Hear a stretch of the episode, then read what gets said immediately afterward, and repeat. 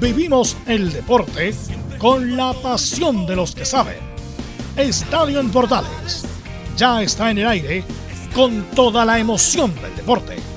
Comentarios: Carlos Alberto Bravo, Velus Bravo, Leonardo Mora, Camilo Vicencio, René de la Rosa y Giovanni Castiglione.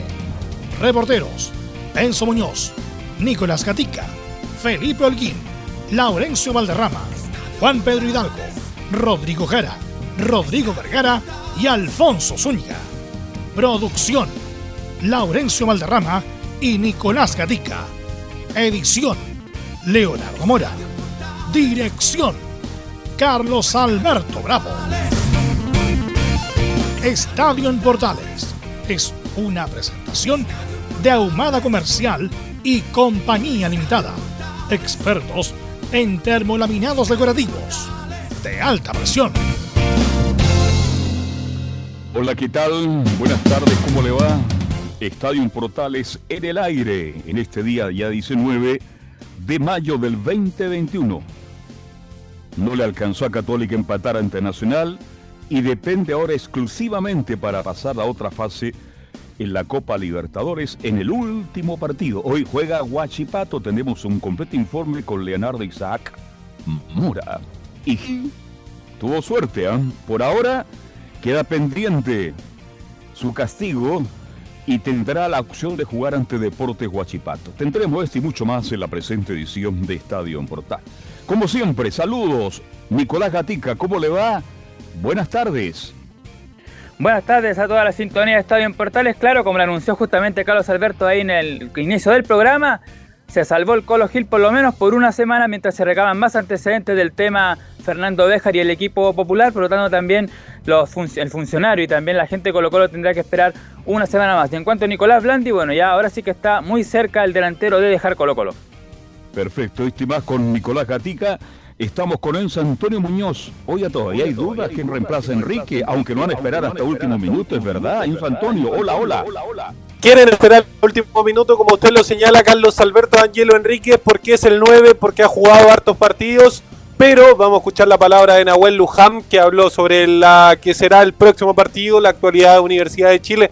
Así que todo eso más lo tendremos en el informe de Ok, muchas gracias. Felipe Holguín, ¿cómo estará el ambiente en la Católica? ¿Cómo le va? Muy buenas tardes, Carlos Alberto. Gusto en saludarlo a usted y a todos los oyentes de Estadio Portales. Claro, la Católica eh, cayó por 1 a 0 allá en eh, Montevideo por la Copa Comebol Libertadores y solamente depende de ellos eh, de ganar y de pasar a octavos de final y que se den otros resultados. También tendremos declaraciones, por supuesto, de Gustavo Poyetti y Valver Huerta, quien hablaron post partido. Esto y más en Estadio Portales. Ok, muchas gracias. Está por ahí don Laurencio Valderrama. Un abrazo virtual. ¿Qué pasa con las colonias? Abrazo virtual, por supuesto, para usted, don Carlos Alberto, y para todos quienes nos escuchan en Estadios Portales, edición central. En esta ocasión tendremos el informe de Palestino que, se prepara con todo, con miras al partido ante News All Boys de este jueves por Copa Sudamericana en el Estadio Marcelo Bielsa de Rosario. Tendremos la palabra de Guillermo Soto, que confían en obtener el primer triunfo en esta fase de grupos de la Copa Sudamericana. Esto y más en Estadio Portales. Ok, muchas gracias a vos con nuestros comentaristas, nuestros estelares, don Leonardo Isaac. ¿Cómo está usted? Muy buenas tardes. ¿Cómo está Carlos? Aquí, pues atento por supuesto a todo lo que vaya dejando esta Copa Libertadores Sudamericana. Hoy día sigue la historia, sigue la calera, que la verdad es que la tiene bastante cuesta arriba con todo lo que ha pasado.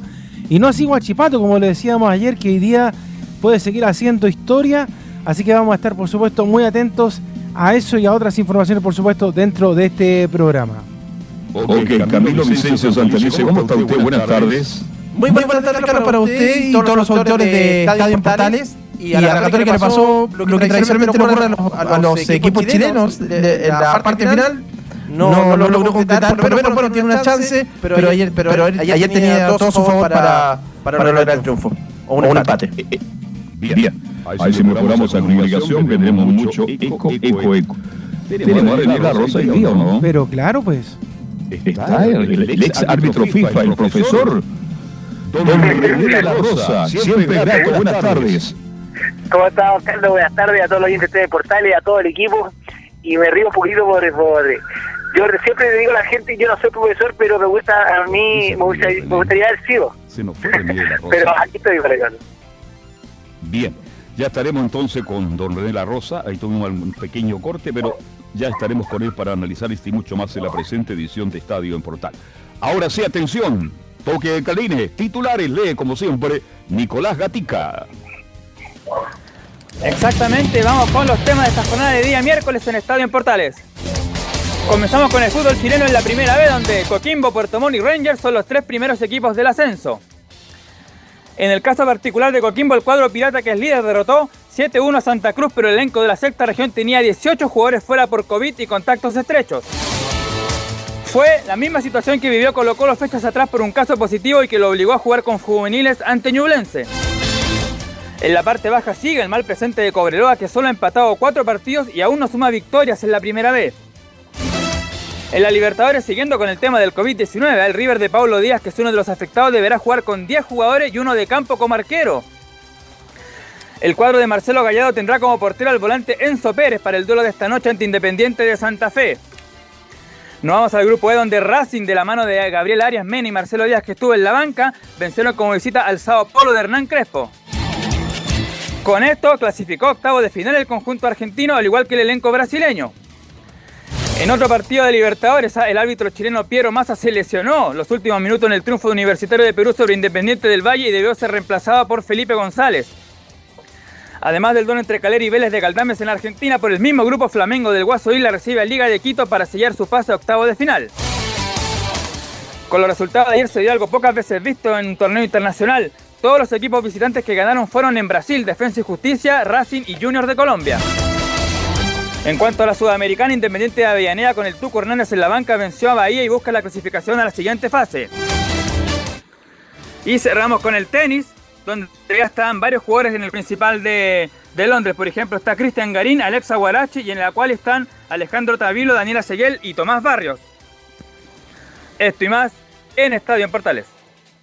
Perfecto, muchas gracias. Ahí está el utilidad leído como siempre por Nicolás Gatica. Antes de entrar ya con, los comentaristas a analizar lo, eh, lo, que pique, porque Milat quiere, ojalá que la Copa América se juegue en Chile y también quiere que el público retorne paulatinamente. Pero le pregunto, mi estimado René de la Rosa, mala preparación física de Piero Massa, ¿qué pasa en esa situación? ¿Cuál es la razón, el cambio de clima o definitivamente es mala suerte para el árbitro chileno?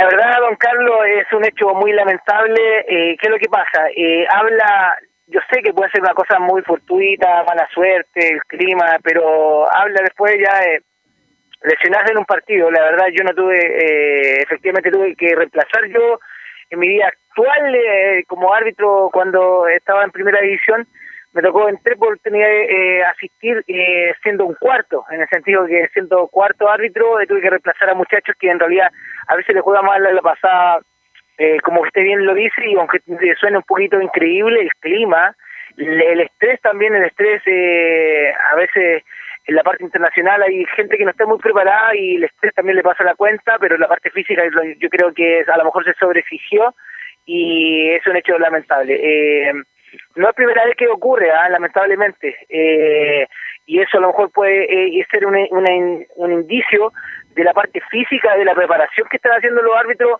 especialmente los internacionales, a lo mejor ha sido muy exigente y cuando se exige eh, mucho el estrés, vuelvo a repetir, el estrés deportivo afecta. Y yo creo que a lo mejor eso le afectó a Piero y, y si era una lesión que él tenía y no se cuidó, eh, habla mal de él porque él tendría que haber eh, cedido el partido, como siempre. Yo sé que es muy difícil ceder un partido internacional y en este caso, eh, lamentablemente, le pasó la cuenta y tuvo que ser reemplazado por Felipe González. A lo mejor fue exceso de preparación física. ¿Usted comparte eso, Leonardo Isaac?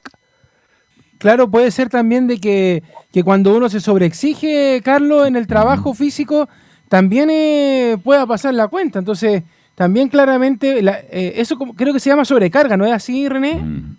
Sí, una sobrecarga de, de, trabajo. Eh, recordemos que la, la parte, los árbitros profesionales entrenan casi todos los días, por no decir todos los días, en, en, en Quilín tienen una exigencia a diferencia de los árbitros de primera edición que entrenan tres veces a la semana y yo creo que por ser eh, contratados tienen más exigencia física y lamentablemente a veces uno quiere ser superhombre. Ah, eso es lo que pasa cuando ya está en la parte internacional, quiere ser superhombre, quiere, quiere estar en, todo y se hace, se hace una exigencia y su cuerpo a lo mejor no está preparado. Eh, yo estoy hablando de la parte técnica, más que técnica. Esperemos que no sea tan grave como lo que estoy eh, hablando, pero el estrés que provoca esa preparación, el estrés de saber que es un partido internacional, cuántos ojos están viendo, y más ahora, eh, yo creo que le pasó la cuenta a Piero, y esperemos que no sea tan grave y esperemos que se pueda recuperar lo antes posible. Ahora, Piero Massa, René La Rosa, este, ¿está con, contrato profesional en el buen sentido? ¿Se dedica solamente al referato o solamente veces a la semana? Sí, eh, bueno, yo le voy a contar una cosa, una, una infidencia a todos, eh, también los oyentes. Yo tuve la suerte de vivir con Piero cuando estábamos en, en, primera división, eh, arrendábamos una casa acá cerca de, de del Estadio Nacional. Y Dividendo que no, no, han sido pagado en todo caso. ¿Cómo? Dividendo que no han sido pagados.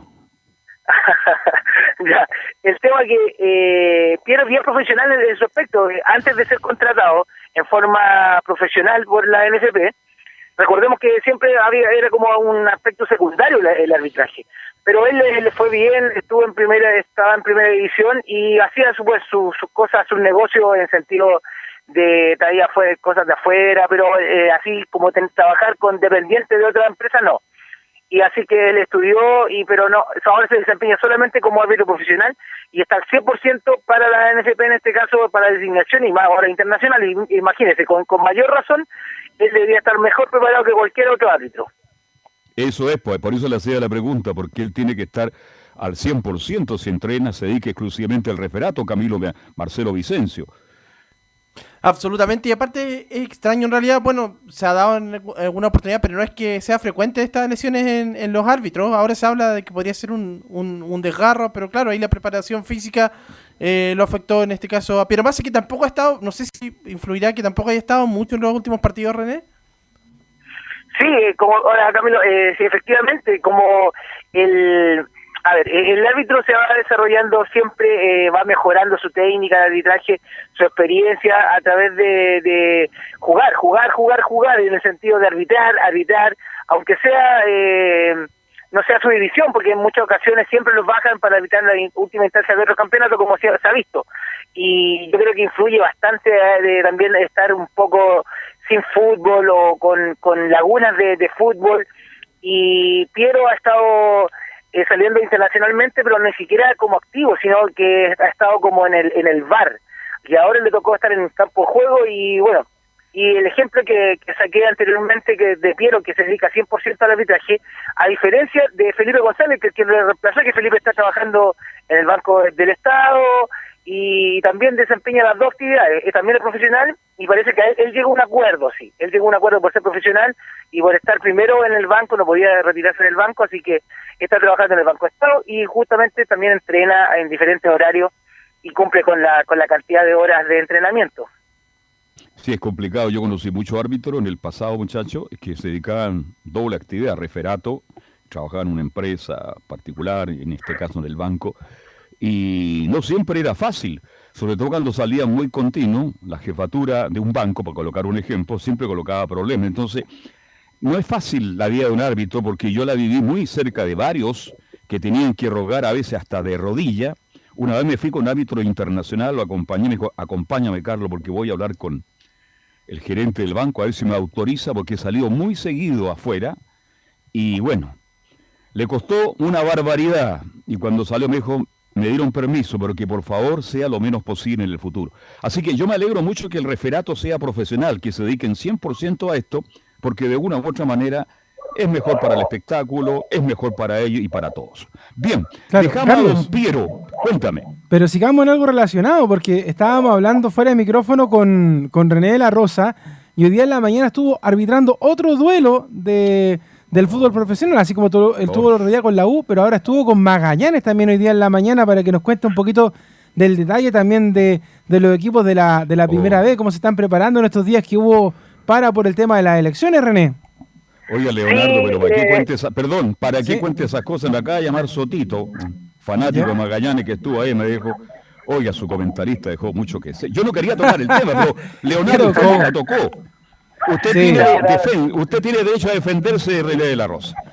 No, todo lo contrario, Carlos, eh, eh metiendo muy bien en Magallanes. Bueno, tuve la oportunidad, como bien lo dice Leo, y le agradezco sus palabras. Eh, dirigir el partido entre Magallanes y San Antonio nuevamente. Eso ya, ya lo había arbitrado con anterioridad, donde está Pajarito Valdés, varios jugadores que ya están de renombre que, están en San Antonio. Así que fue bastante agradable. Eh, el clima, bueno, como le estaba comentando, que allá se largaba yo un ratito, se paraba y, fue bastante grato eh, dirigirle nuevamente a los dos equipos. Y, eso que Magallanes venía de perder, y creo que ayer perdió 1-0.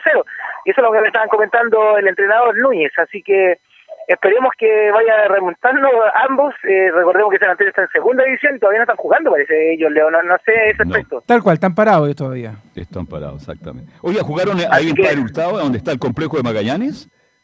Claro, en Mayoco, don Carlos. Mayoco, Mayoco, ah. Así que fue bastante grato y esperemos que sigamos gritando porque o a uno lo llama, usted sabe, a uno lo llama y, hay que ir, hay que ir. Así que ayuda bastante también a mí. ¿Y en San Antonio estaba Jaime Valdés? Porque él está, ahí ahora. Sí, estaba ahí, eh, jugó. Jugó, los, dos tiempos de 35 minutos porque eh, no jugaron 45, jugaron 35 y jugó, y jugó. Jugó los dos, los dos tiempos completos. Y lo vio bien físicamente, ¿no? Y futbolísticamente. Sí, no, sí. Eh, eh, futbolísticamente sí, igual. para mí, efectivamente, el juego de de Magallanes y San Antonio eh, se ve eh, una renovación, hay gente muy joven, muy rápido el juego, pero él es el que le pone la pausa, como en Magallanes le, le pone la pausa también Braulio Leal, el misma pausa le pone eh, Valdés en el equipo de San Antonio. Okay. ¿Usted no ha dicho todavía en el nuevo estadio de San Antonio, don René de la Rosa? ¿No, no ha tenido la suerte? En la verdad no, no, no, no. Ya, un estadio muy bonito, camino ahí a Barranquilla, para el lado de Yoyeo, como es habitual, este un estadio precioso para San Antonio, para 5.000 espectadores, así que tiene lindo estadio. Bien. Yo recuerdo, don Carlos, disculpe para hacer una memoria y no para quitar más tiempo, sino que yo recuerdo que cuando estaba en el NFP me, me, designaron un partido tercera y habité en San Antonio, pero era como de, eh, perdone que la gente que, que eh, grafique, del puerto de, San Antonio hacia el sur, a donde están todos los contenedores, con todos los containers que hay, ahí yo me acuerdo que dirigí una cancha abierta, me acuerdo bueno, el estadio está, bueno, estado siempre donde se construyó el nuevo estadio, por el camino, este, por la calle Barros Lucas, perdón, por la calle principal que va justamente del puerto hacia Yoyeo, no sé si me explico bien, de sur a norte, al costado. ahí está el estadio. Sí. yo jugué ahí, aunque usted no lo crea, mostré mi característica. Porque si la gente no sabe, yo también jugué mucho fútbol a nivel cadete, yo anduve en Católica y en Everton de Villa del Mar, con todo respeto, pero lo dejamos ahí nomás. Bien, Hablemos de don Pablo Milate, Leonardo Isaac. Yo pensé ¿ah? que me, iba a contar algo de su carrera de, futbolista, pues, Carlos. Oiga, si me fue bien. Si yo ah, jugando, oiga, yo jugando por Everton me pidió Católica, pues, y tengo ¿ah? certificado acá, Católica requiere conversar con los dirigentes de Everton para que pase a Universidad Católica. No, si yo jugué fútbol cadete, no chiste. Pero después se dedicó regularmente bien. Se dedicó al periodismo y aquí nos quedamos.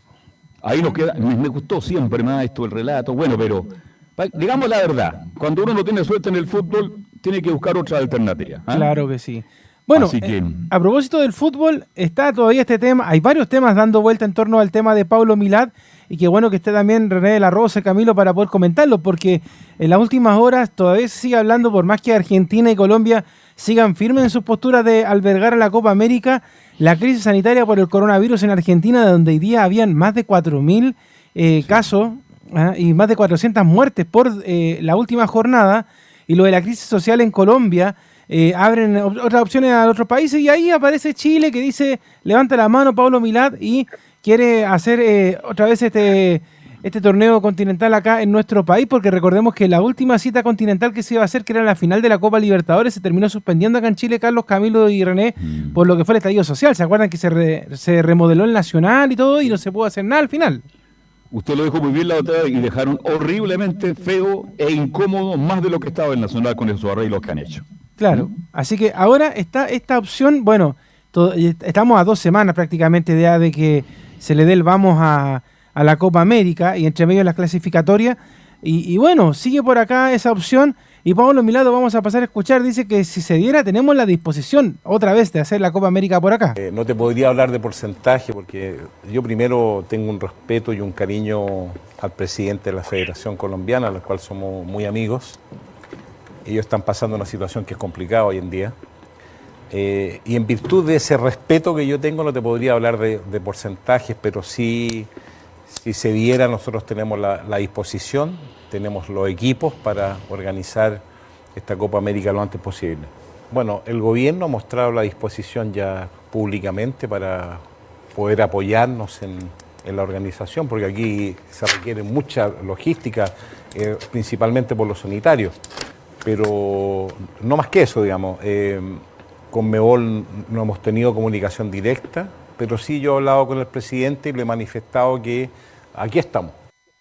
Hay que recordar, sí, muchachos, que cuando eh, Chile eh, fue iba a ser la sede más bien de la final de la Copa Libertadores, también hubo problemas de, índole gubernamental administrativo, porque se acuerda que, pedían una cierta cantidad de, millones, que querían hacer una fiesta por entre medio y ahí tuvieron una pelea con, la ministra del Deporte. Entonces, fue bien, fue bien complejo ese tema, a pesar de que ahora Pablo Milán nuevamente ofrezca a Chile como, como país sede de la Copa. Claro, el problema está, mi estimado René y Camilo, este que, digamos las cosas, Milán es un hombre de gobierno. Sí. Entonces, él tiene un respaldo absoluto y el gobierno le está diciendo, Pablo, sería bueno que la Copa se hiciera en Chile, pone a disposición nuestro país. Porque René, yo sé que duele y a algunos les molesta, pero siempre el fútbol con la política de una u otra manera han estado relacionados cuando el fútbol no quiere estar, pero como que lo invitan a estar, don René de la Rosa. Eh, a ver, eh, yo lo veo como deportista, como amante del fútbol, como eh, expresar también mi sentimiento a través de, de esta copa. lamentar los hechos que están ocurriendo en, los países anfitriones de esta Copa y traerlo a Chile, eh, habla muy bien, habla bien.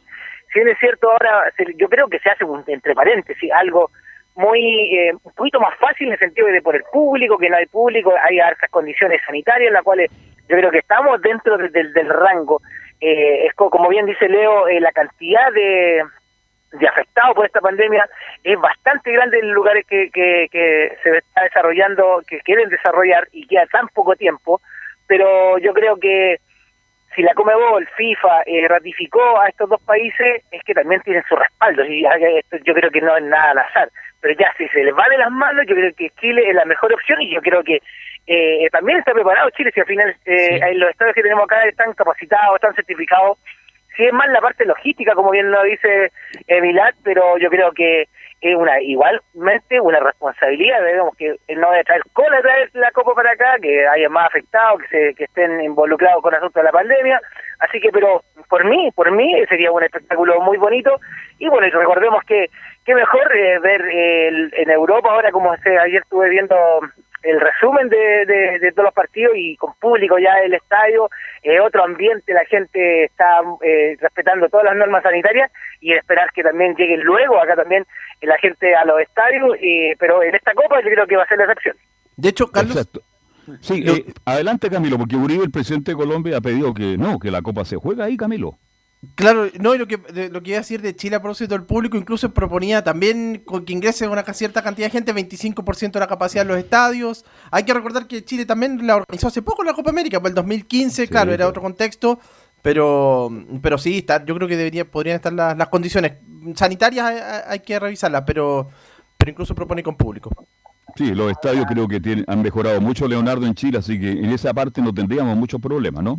Claro, pero bueno, hay que ver también todo el tema de las medidas sanitarias y bueno, incluso en mismo Argentina, o sea, eh, ponderar un poco, por ejemplo, qué tan preocupante y peligroso puede ser para los mismos futbolistas, para los árbitros, eh, estar en, las tierras argentinas. De hecho, eh, para el mismo caso de René, que nos cuenta siempre testimonio, hay, algunos árbitros que han tenido que, que, no arbitrar en los encuentros de la Copa Libertadores y la Sudamericana porque no saben de dónde se pega el coronavirus, a pesar de que los mm. árbitros están eh, un mes completo en la burbuja sanitaria porque ellos lo van rotando solamente en el, en el país para arbitrar distintos partidos de, del torneo, lo mismo que ha pasado acá en Chile, con los que arbitran la Copa Sudamericana y la Libertadores, los van rotando acá, pero aún así algunos se han contagiado de coronavirus, entonces el tema es bien complejo a la hora de, querer analizarlo, porque por ejemplo, imagínense Carlos, va la delegación de Chile a jugar la Copa América allá en Argentina, que de hecho debutan en el partido inicial, y a la semana siguiente están todos contagiados de coronavirus.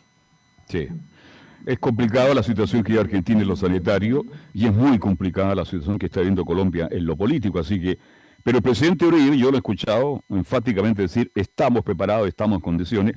Bueno, por eso les digo que la política con el fútbol, aunque no hay que juntarla, pero siempre está. Porque, ¿Por qué cree usted que el presidente Uribe está pidiendo enérgicamente y con respeto a don René La Rosa que la Copa América se juegue en Colombia? Para ¿ah? tranquilizar los ánimos por don René La Rosa. Claro, pero, acá no se pudo. Cuando lo quisieron hacer ah. con la Copa Libertadores, que era, era una gran Copa Libertadores, no se pudo. ni, con eso se pudo calmar. Bueno, revisémonos al tiempo rápidamente a Pablo Milat porque también habla acerca del caso del Lautaro de Win, donde eh, el equipo de la zona sur de Santiago dice que a ellos lo desafiliaron y todo lo que se hizo fue por medio de la prensa. Aquí explica obviamente el tema del caso también de Lautaro Pablo Milat. Para explicar bien, digamos, cómo fue, lo voy a explicar con los dos equipos que están entrando hoy. Ya. Que es eh, Lima Chino y eh, Rodelindo Román. Ellos tienen que cumplir primero lo deportivo, segundo lo jurídico, legal, como una sociedad anónima deportiva, y también todo lo que es lo financiero, que es la, eh, la parte del capital de inicio de los, de los, de los equipos profesionales.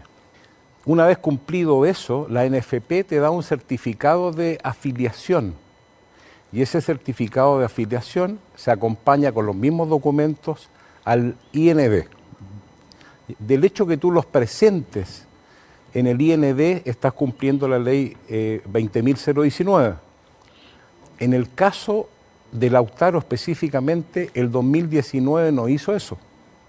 El 2020 sí, en febrero del 2020 y directamente el IND emite un certificado acompañado también a la comunicación con la CMF para quedar regularizado. ¿Qué pasó con, eh, con Lautaro? Presentó los papeles y fueron aceptados por el IND en febrero del 2020. Eso quiere decir que cumplió con la ley. El 2019 no cumplió con la ley, eh, yo no me puedo hacer cargo de algo que no era presidente, pero sí ese es el proceso ordenado que se hace para llegar a estar eh, esta organización aceptada por el IND como una organización deportiva profesional. Más clarito, echarle agua. echarle agua. ¿y de dónde es Limachino? De Limache, me imagino, ¿no? Claro, pues, de esa zona. De los equipos de la segunda. donde, donde, descansa Camilo Vicencio en verano y los fines de semana largos, Camilo, ¿no? ¿Usted conoce el Limachino? Limachino no, pero Limache sí, está ahí, bueno, ahí cerquita, claro, de donde, exactamente, de donde usted dice que yo voy, sí. Y el otro sería Rodelindo Román, un equipo que ya sabemos a quién pertenece. Bueno, pero yo no sé qué opinión tiene al respecto. ¿Fue claro el presidente del fútbol o no? Yo creo que sí. No, sé qué opina René respecto al tema. O sea, yo creo que no hay que darle más vuelta. Lamentablemente la gente del autor va a seguir pataleando, pero, pero el tema debería quedar ahí nomás, René, ¿no? Sí, mira, mira Leo, eh, don Carlos y a todos los oyentes, yo tengo la, bueno, la suerte de tener como amigo al preparador físico de Lautaro.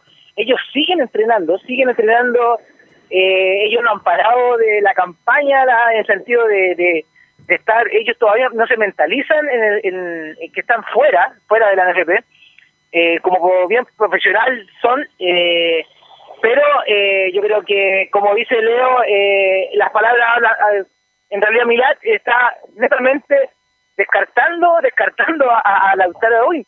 Y bueno, y, como dice como Rodelindo, como eh, yo creo que tiene que cumplir con todas las normas y yo creo que de esto tiene que ser algo claro y que eh, sea un ejemplo para los futuros eh, equipos que tienen que, la finalidad de estar en, en fútbol profesional y es, lamentable, sí, es, muy lamentable porque Lautaro, eh, yo creo que si lo hizo mal, no lo hizo con, con la intención de hacerlo mal, ni tampoco manos negras, a eso me refiero.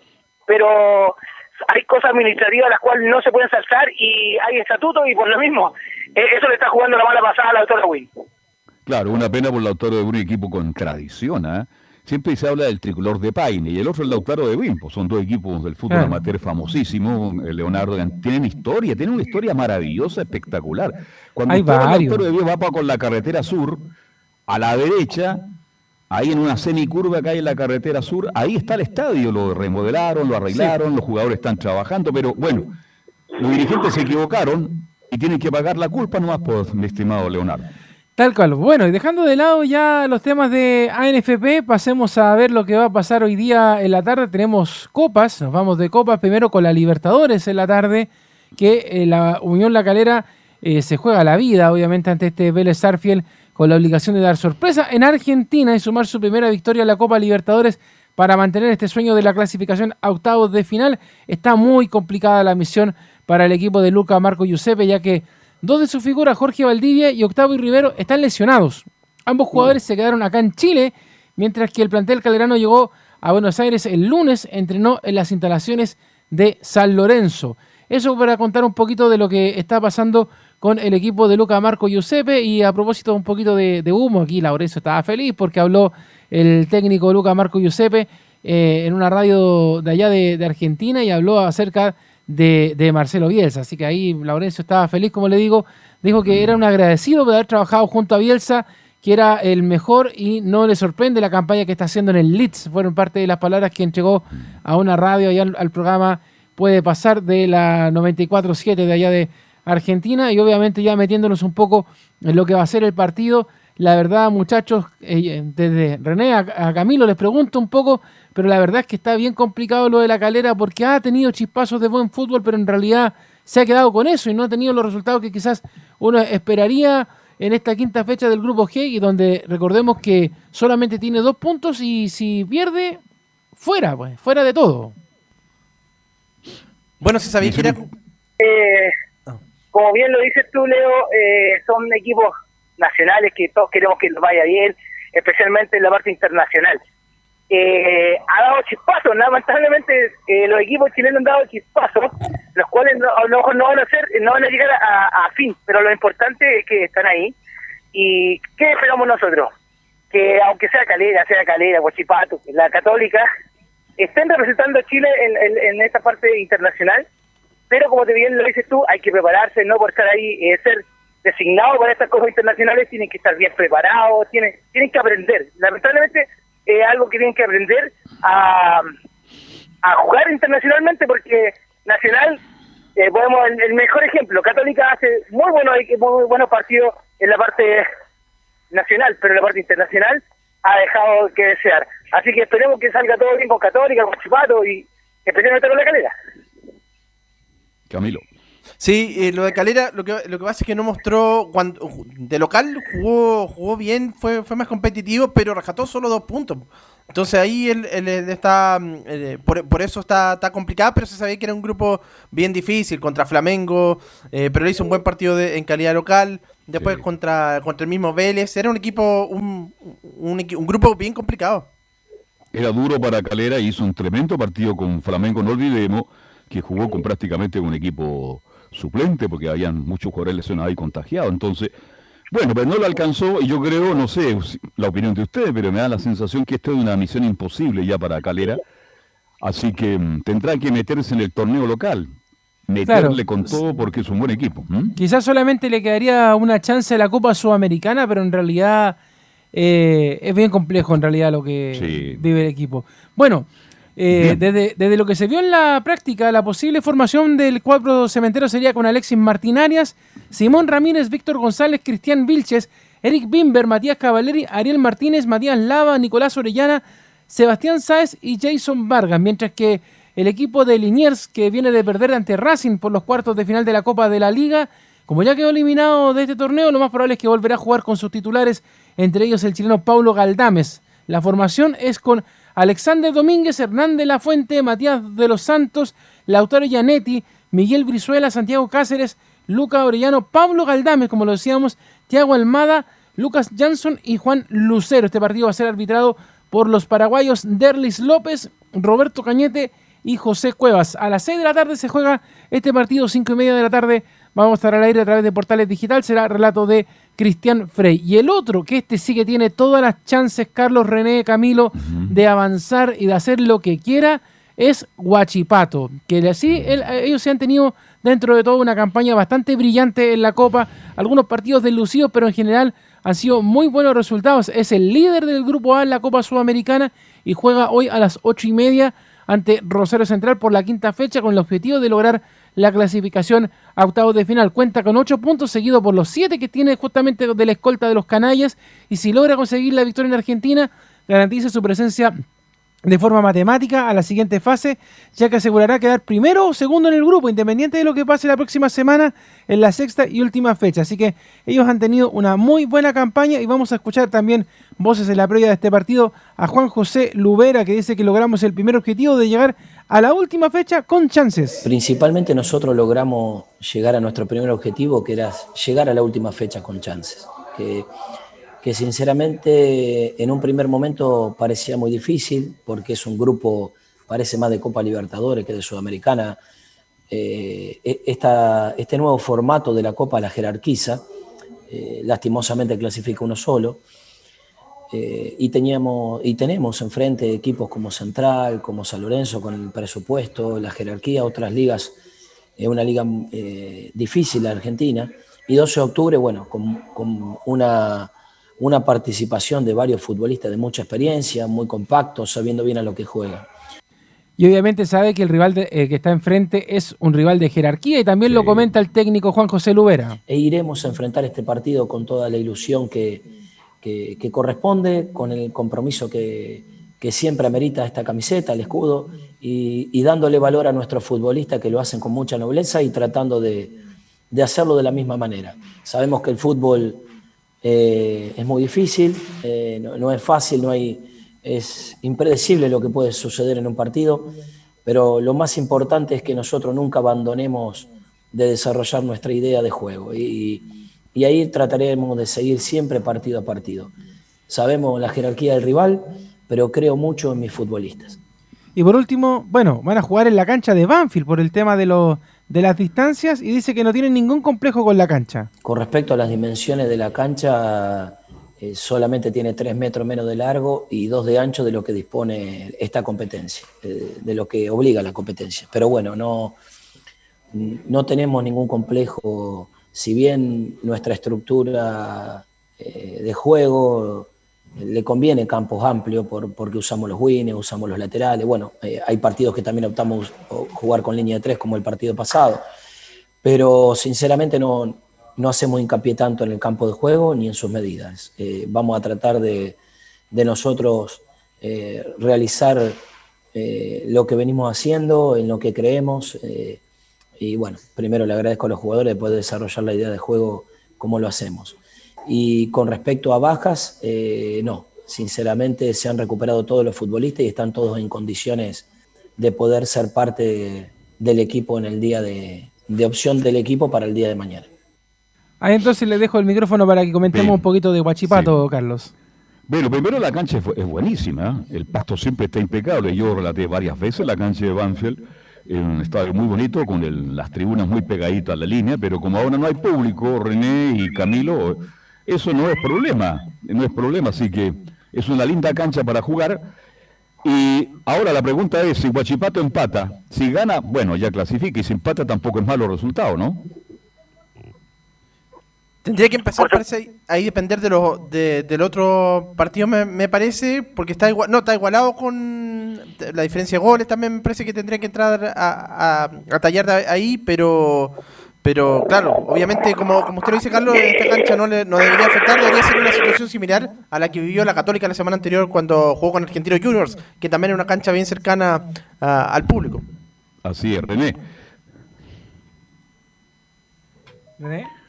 Don René de la Rosa. Sí, eh, estoy de acuerdo con, lo que dice eh, Camilo, que en realidad ahora, como y como usted bien lo dice, don Carlos, ahora con la ausencia, lamentablemente, de, de público, ahora no está es una cancha en la cual no no no es, es como lo, eh, típico del entrenamiento de los equipos que siempre yo lo comparo por los gritos, por todos los, audios que se escuchan. Eh, así que yo creo que eh, tengo bastante fe, le digo, le soy súper sincero, con Guachipato que saque la cara por Chile en, este, en esta Copa. Ha hecho una gran Copa Sudamericana más allá de lo que pueda pasar de ahora en adelante. René, yo sé que usted tiene compromiso eh, ya contraído con anterioridad que le impiden lamentablemente seguir con nosotros, así que le agradezco la deferencia. Y los, oye, el viernes feriado, ¿no? El viernes. Sí, pues, el viernes. Ah. el combate. se suspendió el combate en Altiquique por la pandemia. ¿eh? Claro. Se suspendió. Así, que, eh, Me, me despido, don Carlos, muchas gracias por sus palabras. Me despido del equipo y estar eh, que tengan un, un buen fin de semana. Igualmente para usted, René Arroz. Y nos juntamos el lunes. Leonardo, vamos a la pausa entonces. ¿ah? No, pues no, nos vamos a nos vamos a la pausa, porque, porque tengo que darle primero las formaciones de Guachipato. Pues. Ah, ¿Ah? ya, vamos, vamos pues, con Guachipato. Que es con Gabriel Castellón en el arco, Juan Córdoba, Benjamín Gasolo, Ignacio Tapia, Cristian Cueva, Joaquín Gutiérrez, Claudio Sepúlveda, Javier Altamirano, Nicolás Baeza, Cris Martínez y Walter Mazanti. Mientras que por el lado de Rosario va con Jorge Brown, Damián Martínez, Facundo Almada, Gastón Ávila, Lautaro Blanco, Diego Zavala, Emanuel Ojeda, Emiliano Vecchio, Luciano Ferreira, Lucas Gamba y Marco Rubén. El partido va a ser arbitrado por el uruguayo Cristian Ferreira y recordemos que es este duelo a las 20-30 horas con el relato de Alfonso Zúñiga a través de Portales Digital. Leo. Perfecto. Sí. sí. Y, el empate nos aporta, nos aporta Gatica acá que sirve, le sirve el empate a Guachipato. Sí, eso, es lo que, eso es lo que decía. Que, da lo mismo, por ejemplo, que si gane, gana o pierda empata. Si gana, obviamente va primero en el grupo. Si empata o pierde, va segundo e igual clasifica. Pero obviamente con todo lo que ha hecho el equipo de Guachipato, la verdad es que esperamos y apelamos, Carlos Alberto, al triunfo. Apelamos que tenga una linda actuación ante un equipo duro como es Rosario. Así que es toda la suerte del mundo para el cuadro de Guachipato. Ahora sí, pausa señores, son las 14 con 15. Pausa y ya se viene la U Católica, Colo Colo y mucho más en Estadio en Portales.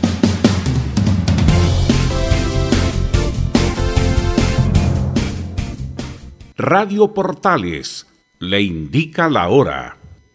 Las 2 de la tarde, 13 minutos. ¿Quieres tener lo mejor y sin pagar de más?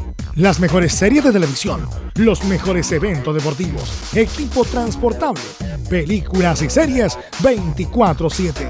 Transforma tu TV a Smart TV. Llama al 973-718989. Twitter arroba panchops. Visita www.radiosport.cl, el sitio web de la Deportiva de Chile programas, noticias, entrevistas y reportajes, podcast, radio online y mucho más. Todo lo que pasa en todos los deportes lo encuentras en www.radiosport.cl. La Deportiva de Chile en Internet. Porque lo bueno puede ser aún mejor. Prepárate a conocer la evolución de la Primera de Chile. Bienvenido a Portales Digital Ingresa ya a www.radioportales.cl y descubre nuestra señal en vivo en audio video, además del tradicional 1180m. Mantente al día con las últimas informaciones de Chile y el mundo e interactúa con nosotros a través de nuestras redes sociales en Facebook, Twitter e Instagram. Recuerda www.radioportales.cl. La nueva multiplataforma de la Primera de Chile ahora es aún mejor. Termolaminados de León, tecnología alemana de última generación. Casa Matriz, Avenida La Serena, 776 Recoleta. Foro 22 622 5676. Termolaminados de León desde todo Chile. Desde todo Chile. Y para todo Chile. Y para todo Chile. Portales Digital está en todas partes. www.radioportales.cl Entre Marco Grande y Marco Chico, media vuelta y vuelta completa. Escuchas Estadio en Portales en su edición central. La primera de Chile, uniendo al país de norte a sur. Bien, ya estamos de vuelta y nos metemos con don Felipe Holguín, a quien saludamos, y muy atento también Camilo, porque fueron los que tuvieron la transmisión del juego entre la Católica y Nacional de Montevideo. Lamentablemente el resultado no fue bueno, pero todavía la Católica depende de sí misma, mi estimado Felipe. ¿Cómo te va? Buenas tardes. Muy buenas tardes, Carlos Alberto. Gusto en saludarlo nuevamente a usted y a todos los oyentes de Estadio en Portales.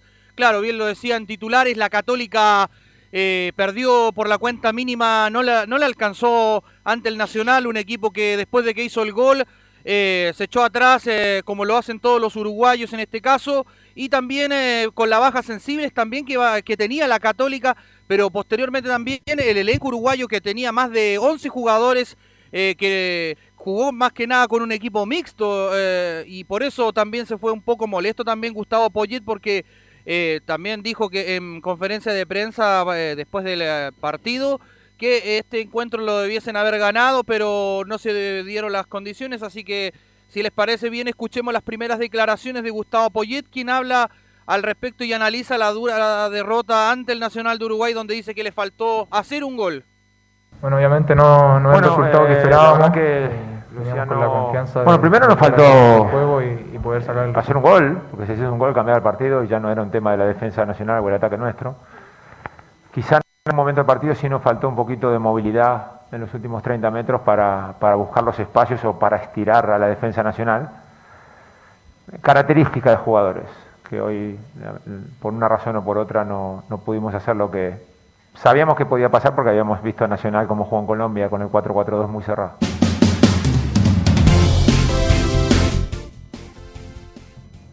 Ahí pasaban las declaraciones de Gustavo Poyet, quien hablaba al respecto de, esta derrota ante el cuadro del Nacional de Uruguay, muchachos. Bueno, este, por lo que dice Poyet, yo solamente vi el compacto, ¿no? Este, Católica partió bien, Camilo, jugando bien, tuvo un par de oportunidades, pero al dejar espacio, por ahí vino una contra del cuadro uruguayo y puso el 1-0. Y después la Católica teniendo posibilidad de empatar, faltó la última estocada, Camilo. Usted comentó el partido, así que le escucho con atención yo. Sí, la Católica tuvo el control de la pelota, Carlos, desde el minuto 7 en, adelante. Estuvo posicionada siempre en campo contrario, pero las oportunidades para, para profundizar ahí, eh, para encontrar los espacios, no, no fueron, no, no las tuvo prácticamente, salvo hasta los últimos minutos. Eh, pero en ese caso, eh, nuevamente críticas para Gastón Lescano, que no prácticamente no desbordó por ese sector derecho. Después las ocasiones fueron al final con un palo de Saavedra del primer tiempo. Después en esa misma jugada eh, la cabecea finalmente el Escano, pierde el gol también ahí.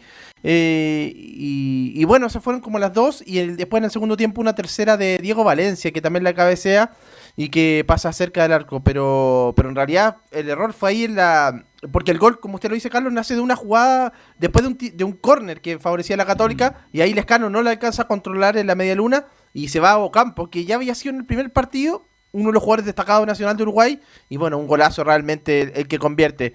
Pero era como uno que da la sensación que la Católica podía convertir, pero que le faltaba más ambición. Felipe. Claro, y al respecto de esta, Católica que mostró varias cosas interesantes en el primer tiempo, después el segundo tiempo lo bajó la intensidad un poco el equipo de Gustavo Poyet y bueno, ya vino la tarjeta amarilla que condiciona a San Pedri y bueno, que lo deja fuera para el duelo ante el Atlético Nacional y es una de las bajas sensibles que va a tener la Católica para este encuentro de Copa Libertadores porque con ese encuentro se juega todo, la Católica tiene que ganar sí o sí y que los demás equipos eh, que van a jugar, en este caso Argentino Junior con el Nacional de Uruguay, eh, empaten y en este caso la Católica por diferencia de goles pueda pasar a la siguiente fase, pero eso se tiene que ver porque la Católica haría nueve puntos. Pero eh, lo otro, eh, la Católica sí tiene una buena noticia y una de ellas es eh, Edson Puch, quien volvería a la oncena, y el otro es Germán Lanaro, quien se está ya recuperando a los entrenamientos y está teniendo una evolución bastante buena en lo que es el aspecto físico para tener en consideración en lo que va a ser este duelo para la Católica. Sí, pero Lanaro no está para jugar partidos de esta índole todavía, falta mucho terreno. Lanaro es una buena noticia para un par de días más para el torneo local.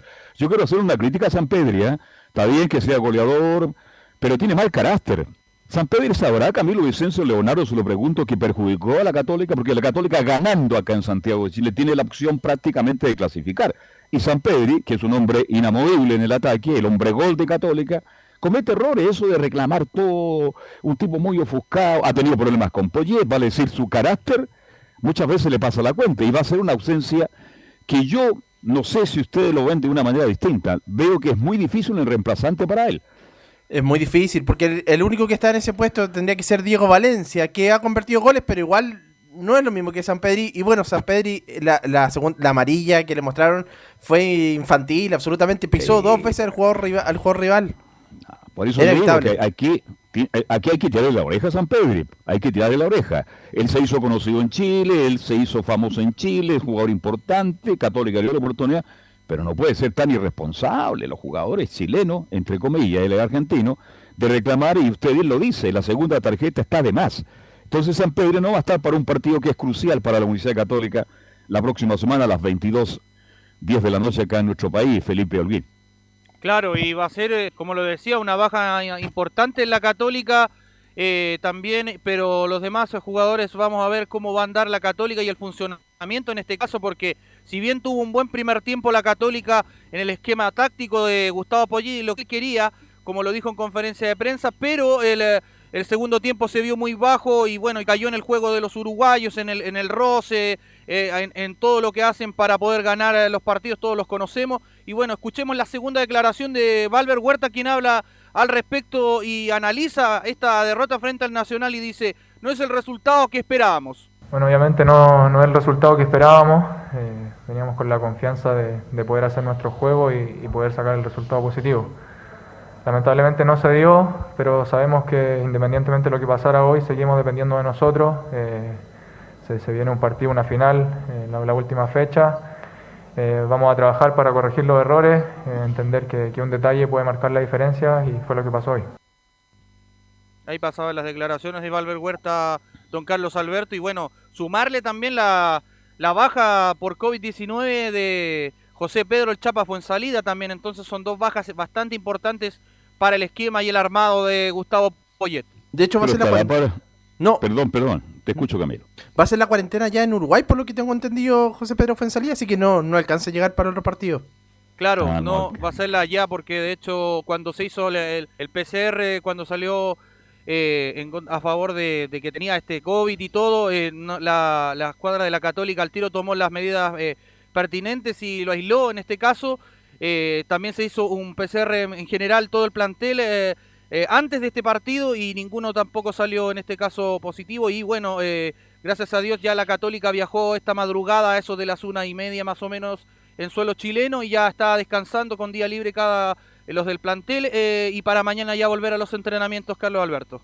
La noticia buena es que viene el jugador distinto. Mire, yo viendo ese compacto, reitero, el partido no lo vi los 90 minutos, que es distinto, pero Católica sin Buch pierde muchas cosas pierde cosas distintas. Y en el fútbol, más allá de los planteamientos de los técnicos, la forma de jugar tácticamente, la forma de atacar y defender, siempre los jugadores tienen que sacar algo de sí mismos. Y en este caso, perdóneme Camilo, usted que es habitualmente el comentarista de los partidos católicos, Puch marca la diferencia, eso es distinto, diferente al resto que tiene Universidad Católica.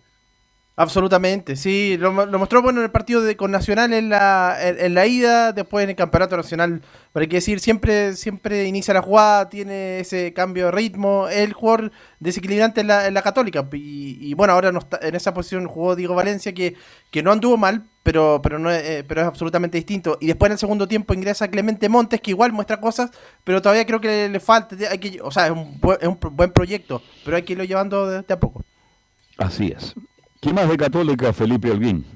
Más que nada, como para cerrar el informe del día de hoy, el uno que se puede salvar ya de, del tema este de si le ponen una amarilla ya quedaría fuera si es que la Católica pasara a los octavos de... Es el Catuto Rebolledo en este caso y bueno, Diego Valencia suma como titular en, en el centro del ataque para la escuadra de la Católica por Copa Libertadores. Bueno, y el próximo partido Católica es un partido interesante, pues enfrenta nada más y nada menos que a Unión Española, Felipe. Claro, es ese partido de la Unión Española, es el día sábado, por supuesto va a ser transmisión de Estadio Portales y va a ser eh, a las 20.30 horas en la Catedral del Fútbol. En la Catedral del Fútbol, perfecto. Gracias Felipe y que tenga usted buenas tardes. ¿eh? Muy buenas tardes también Carlos Alberto, para todos. Un abrazo. ¿Estamos listos con Colo Colo? Cantemos todo de Arica claro, ¿no? pues con el Nico Gatica, pues. ¿Se sabrá el himno de Leonardo Gatica de Colo Colo, no? Yo creo que sí, de, principio a fin, pues. ¿ah? Porque yo conozco muchos hinchas colocolinos que trabajan con nosotros, pero no se, no se saben el himno. Claro, y de hecho al final dice Nico Gatica, como Colo Colo no hay, all right. Nada más. Nicolás Gatica, ¿se sabe el himno de Colo Colo usted sí o no? ¿Qué tal? Buenas tardes. Sí, no, sí me lo sé, pero ahora no, lo voy a decir, pero sí, sí me lo ah, sé. Es que no puede cantar porque está nublado y entonces por eso, por eso no puede cantar. ¿ah? Claro, no lo puedo cantar, pero uno se lo sabe, por supuesto, el himno de, de Colo Colo. Bien. Colo Colo que tiene una teleserie de Nicolás Blandia, porque en, algunas algunos sectores de la prensa dicen que ya está listo, que tenía, que tendría todo acordado, que solamente faltan detalles, pero en otro lado dicen que no. De hecho, el mismo jugador eh, habría salido del Estadio Monumental hace instantes nada más. Claro, aquí tenemos la, información. Habría salido hace instantes nomás del Estadio Monumental el delantero Colo Colo y habría dicho en su automóvil que él es todavía el jugador de, de Colo Colo. De hecho, la nota que la hace el canal de televisión TNT Sport, le vamos a dar por supuesto el, la derecha a ese canal, dice, por supuesto, Blandi, sigo siendo jugador de Colo Colo y además dice, la única situación que hay es que soy jugador de Colo Colo, eso lo dijo en su auto antes de irse. Así que, además, habría dicho también el, jugador que, tiene dudas, dice, habría dicho que está muy cómodo en el club y que ahora tiene dudas para irse, así que no es tan cierto de que esté totalmente listo, aunque en el otro lado, en Brasil, dicen que solamente faltan detalles y que en las próximas horas debería irse Nicolás Blendi, de hecho el libro de pases en Brasil cierra el día 21, claro, Así que todavía quedan un par de días, pero, pero esa, es la situación de Juventud. Dicen que faltan detalles, pero el propio jugador habría puesto en duda su, partida de, Colo Colo. Ahora este permitiría préstamo Nicolás Gatica, ¿no? Es un préstamo de Colo Colo. Sí, un préstamo hasta diciembre de este año donde pagaría el 50% Colo Colo y otro 50% el equipo brasileño. Ese sería el, este préstamo hasta fin de diciembre y después, por supuesto, si tiene réditos eh, futbolísticos ahí Nicolás Blandi, que se espera de él que sea goleador ahí en Brasil, por supuesto, podrán ejercer la opción de compra, pero el momento sería a préstamo. Pero como decía, si bien es cierto, en Brasil dice que faltan detalles, acá en Chile el propio jugador dice que tiene dudas, que todavía no es tan claro que se vaya a ir al equipo de Juventud. Jugó 19 partidos, Blandi marcó dos goles, muchachos. ¿Qué les parece? Ay, ay, ay, no, lo que pasa es que todo el tiempo hablamos del mismo tema, o sea, de, que, si lo iban a dejar partir o no, porque la verdad estaba bien complejo el tema, él quería jugar, él se declaraba que, se encontraba bien, en un momento dijeron que no, después que sí, pero, pero al final nunca fue del gusto de los que dirigieron en Colo Colo mientras él estuvo. Ahora, el tema es para qué lo trajeron. ¿Para qué lo trajeron? para además, que traje, como dice el bambino. justamente, y además que Carlos no le estaban pagando 10 pesos, o sea, convengamos eso también. O sea, eh, Yo creo que Blandi no se queda ahí porque sabe que aquí puede recuperar la titularidad, puede ser un jugador interesante. Además, lo que gana en Chile es espectacular. Vivir en Chile, perdóneme, Leonardo, con el más profundo respeto a todos los brasileños en nuestro país, Vivir en Chile todavía sigue siendo un agrado, pese a todos los problemas que tenemos. No, y de hecho le iba a preguntar por lo futbolístico al Nico. ¿Qué se sabe del equipo donde supuestamente podría partir el jugador? ¿Es vistoso en Brasil o en realidad es, un equipo de, no sé, pues, no, de primera línea como Colo Colo? conocido como el Lima Chino, como el Lima Chino, mi estimado Leonardo. Claro, porque usted sabe que en, Brasil hay una cantidad de equipos y una cantidad de ligas, entonces... Por eso pregunto, a lo mejor en la liga donde, a la liga donde se va o al fútbol donde se va, quizás es conocido, pero para nosotros no, pero para los brasileños sí. Entonces, no sé si puede capitalizar su partida o, o lamentablemente un retroceso, Nico, lo que podría pasar con el jugador. Bueno, hay que decir que el equipo de Juventude ascendió ahora al Brasileirao, venía de la segunda división, donde por ejemplo está Cruzeiro. Recordemos que Cruzeiro bajó hace un par de temporadas a la primera vez y de hecho el equipo de Belo Horizonte estuvo incluso a punto de irse a la tercera división brasileña. Llegó Luis Felipe Escolar y lo salvó de eso. Así que, por lo tanto, la primera vez sigue siendo, yo creo, igual de competitiva que la primera. Y Juventud, claro, consiguió ese ascenso al brasileño. Así que, por lo menos, esta temporada 2021 y 2022, el Juventud va a estar en la primera división. Así que, si uno compara, obviamente, la primera división de Brasil con la de Chile, no, no hay donde perderse, futbolísticamente hablando, claro. Bueno, dejemos adelante. En las próximas horas sabemos si se va o se queda, pero hay una buena noticia para Colo Colo, no sé cómo la toman ustedes, porque por lo menos Gil va a ser jugador citado para enfrentar a Guachipato. Carlos, puedo decir una cosa, yo sé que a lo mejor más de algunos se va a enojar, pero me da la impresión de que la NFP justamente se hicieron los Giles. Sí. Perdón que se lo diga. La tiraron para el córner, ¿ah? Claro, porque ¿cómo se van a demorar tanto si ya pasaron varios días ya desde que ocurrió el tema? Dice que le faltó tiempo para investigar, Pero, pero Carlos, salió, salió el informe del árbitro, se habló en todos los medios. absolutamente de, acuerdo contigo. no entiendo cómo se pueden demorar tanto en tomar una determinación. O sea, o es o no es nomás, pero ¿para qué dilatar tanto el tema? De hecho, dos semanas, pues tuvieron, sí, pues, justamente. Dos semanas y esto fue a principios de mayo, por ahí. Bueno, bueno, esperemos. Yo, con lo que he leído, y ustedes también, por lo que han escuchado, merece un castigo, señor Gil. Si esto lo pasa a mayo de la próxima semana, entonces quiere decir que algo está pasando. Pero por ahora, Nico Gatti, Gil será titular ante Guachimato. Sí, pero lo, oficial dice lo siguiente, el Tribunal de Disciplina posterga la sanción de Leonardo Gil y podrá actuar en el partido ante Guachipato este domingo a las 3 de la tarde allá en el a 0 CAP en Talcahuano, el copero equipo de Huachipato, el Tribunal de Disciplina decide postergar la sanción para reunir, según ellos, claro, más testimonios e información de los diferentes casos. En Colo Colo recordemos que estaba el caso de los candados en el camarín de los árbitros, que ya comentábamos ayer que se identificó a la persona que habría escondido las llaves para que los árbitros no estuvieran eh, no entrar al camarín tras el partido. Ya se sabe también el, utilero Nelson Pizarro que también insultó a la gente de Vitoria y también el mismo gente de Colo Colo está citada, así que claro, a lo mejor como son tres, tres casos en uno, quizás por eso se han demorado un poco más, pero claro, seguramente, y lo más probable era para, para muchos, eh, lo, más sensato era que Leonardo Gil recibiera una o dos fechas de castigo porque el informe decía que además estaba sin mascarilla, entonces tenía todo en contra del Colo Gil, pero como dijimos, pues lo, lo, oficial es que tienen que recabar más antecedentes y por ahora Leonardo Gil va a viajar el día domingo al estadio de, Talcahuano. Por, por, ahora lo único que se sabe es que ya se ubicó al, al, candado, ¿no? El candado está identificado, ¿no? Sí, pues ya está esa persona identificada, así que ahí tendrá que ver la, institución Colo Colo cómo lo va a hacer, qué sanción le va a dar a ese funcionario que eh, tuvo ese episodio ahí en el estadio monumental. Pero dejando ya de tema ese, eh, ese lado ese tema, eh, escuchamos algunas declaraciones que quedaron pendientes del peluca de Maxi Falcón, que se refirió a varios temas en el equipo de Colo Colo, y la primera que tiene que ver con su, con su puesto, la zona defensiva, y dice el defensor colocolino, Emiliano Amor ha sumado mucho al equipo. Ah, Emiliano se ha sumado de, buena manera, este, o sea, ha entrenado todos los días desde que llegó, ha sumado mucho al equipo, y lo más importante que, y lo que me tiene más contento es que es una competencia sana, Después, obviamente, el que juegue va a decir Gustavo, este, eso ya, ya escapa de nosotros, pero todos los días tratamos de, dar lo mejor cada uno para llegar al fin de semana de la mejor manera. Y en este mismo tema escuchamos la segunda que también tiene que ver con lo mismo, dice el Peluca, los compañeros con los que compito en el puesto se, se entrenan de la mejor forma. Bueno, bueno, yo he podido jugar este, solamente con Dani por ahora, en un partido oficial, este, bueno, más allá de, los entrenamientos, obviamente que no son lo mismo, he tenido la oportunidad de jugar con él nada más. Pero yo creo que, cualquiera de, los otros tres compañeros que, están compitiendo conmigo en mi puesto van a dar lo mejor de sí para tratar de complementar y tratar de ayudarnos entre, entre nosotros este, para dar la mejor versión, obviamente. Pero como te digo, solamente juego con Dani, pero sí sé que el que le toque jugar va a dar lo mejor. ¿Quién es Dani? Perdón, mi estimado Nicolás Gatica. ¿Quién es Dani? Daniel Gutiérrez, el central con el que jugó el partido frente a la U y el partido frente a Palestino. Fueron los partidos que jugó con el Gutiérrez. Ya.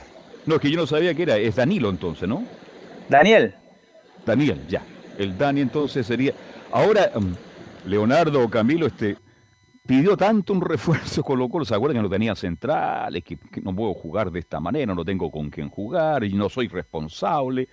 Llegó Amor y da la sensación que Amor va a tener que seguir esperando, ¿no? Es que parece que. Mm, es que, a ver. No era el jugador que Colo Colo necesitaba. O sea, más bien. O sea, a ver. Sí lo necesita en cierto modo, pero yo creo que lo hicieron simplemente, Carlos, como para poder calmar un poco la agua de los hinchas. Entonces. Pero, pero, de hecho, cuando, ¿te acuerdas que usted mismo nos preguntó hace algunos días con Camilo si era amor inmediatamente o otra persona a quien acompañaba en esa zona del campo. Y, nosotros le dijimos que no era amor en el comienzo. O sea, mm. y, no por un tema futbolístico, sino que yo creo que es un, eh, tema simplemente de decisión técnica del mismo entrenador para ver cómo funciona Colo Colo. El tema es que tampoco ha podido dar con la oncena completa de titular porque con las fallas del, tema del coronavirus, de las lesiones, la suspensión y todo, tampoco ha podido entregar eh, una oncena que diga, este es el Colo Colo con el que yo quiero jugar y se le viene un partido interesante con Guachipato. Si Guachipato llega motivado después del partido de hoy día, quizás qué va a pasar con Colo Colo en Talcahuano. O sea, mamita querida, porque Colo Colo, más allá de algunas cosas que hemos dicho, que ha mejorado algunos partidos, pero también estamos bien inestables. O sea, lo que pasó con Palestino en la semana anterior, también como que lo deja ahí un, poquito inestable. O sea, cualquier falla que haya en Colo Colo, la gente se le va a venir encima de nuevo. Entonces, tiene que prepararse un buen equipo. Y eso yo creo que, por ejemplo, el mismo Falcón que lo está hablando tiene esa situación, o sea, de que ahora hay que dejar de lado eh, todo lo externo, Carlos, todo el tema del arbitraje, todo el tema de lo que diga la prensa. Simplemente yo creo que Colo Colo se tiene que enfocar en la pelotita y en colocar a lo mejor que tiene en la cancha, porque cualquier cosa, Colo Colo otra vez va a empezar a caminar por la cornisa. Yo comparto con usted, no sé, Camilo, pero yo creo que Guachipato Cuidado, Guachipato en su cancha es un rival difícil para cualquiera en este minuto, así que Colo Colo no se va, no se la va a llevar fácil, Camilo. No, no, no, no va a ser fácil. Eh, por más que Guachipato, eso sí, en el campeonato no ha andado tan bien. Ha perdido incluso con O'Higgins, recuerdo uno de los últimos compromisos local.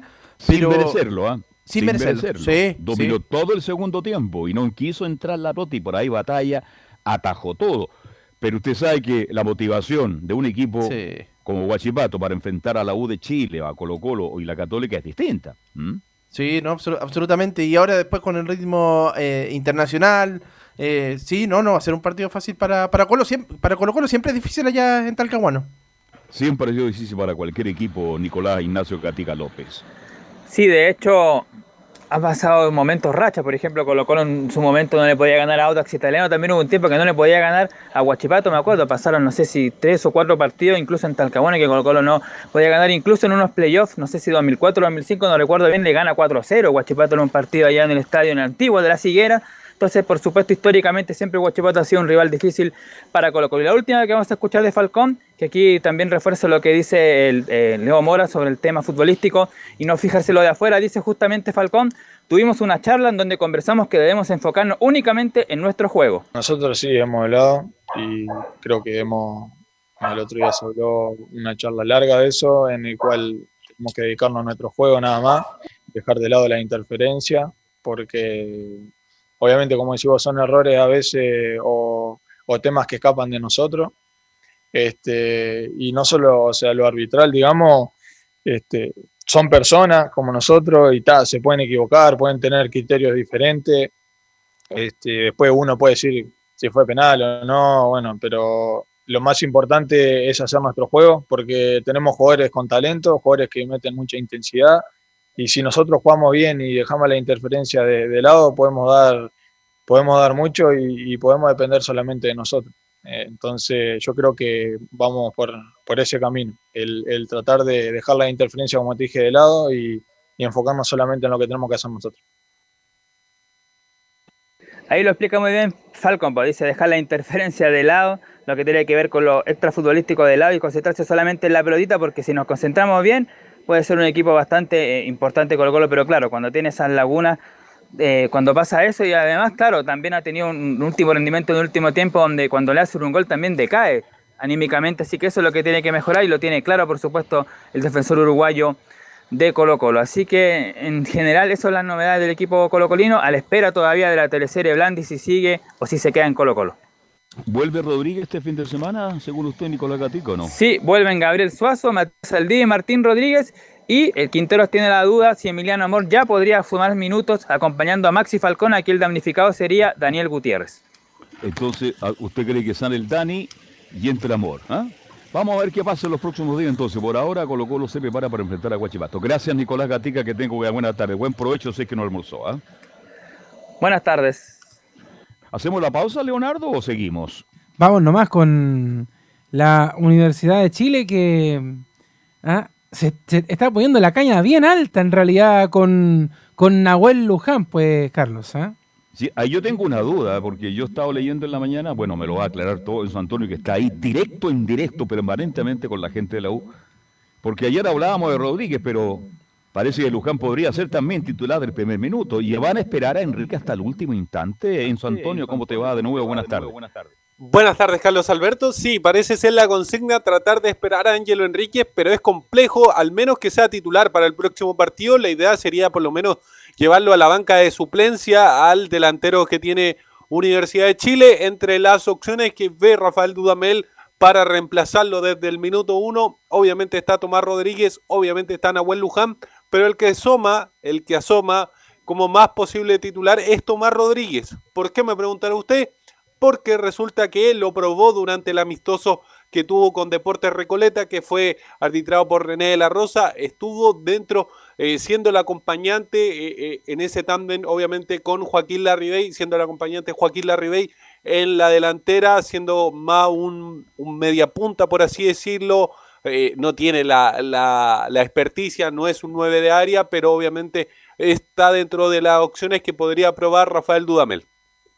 Sí, porque, vamos a ver, vamos a ver, vamos a ver pero, yo, hay mucha, va a decir Dudamel, el, distinguido colega, se entusiasmó, está con Enrique, por eso lo va a esperar hasta el último minuto, porque quiere que vuelva la dupla la Ribey Enríquez.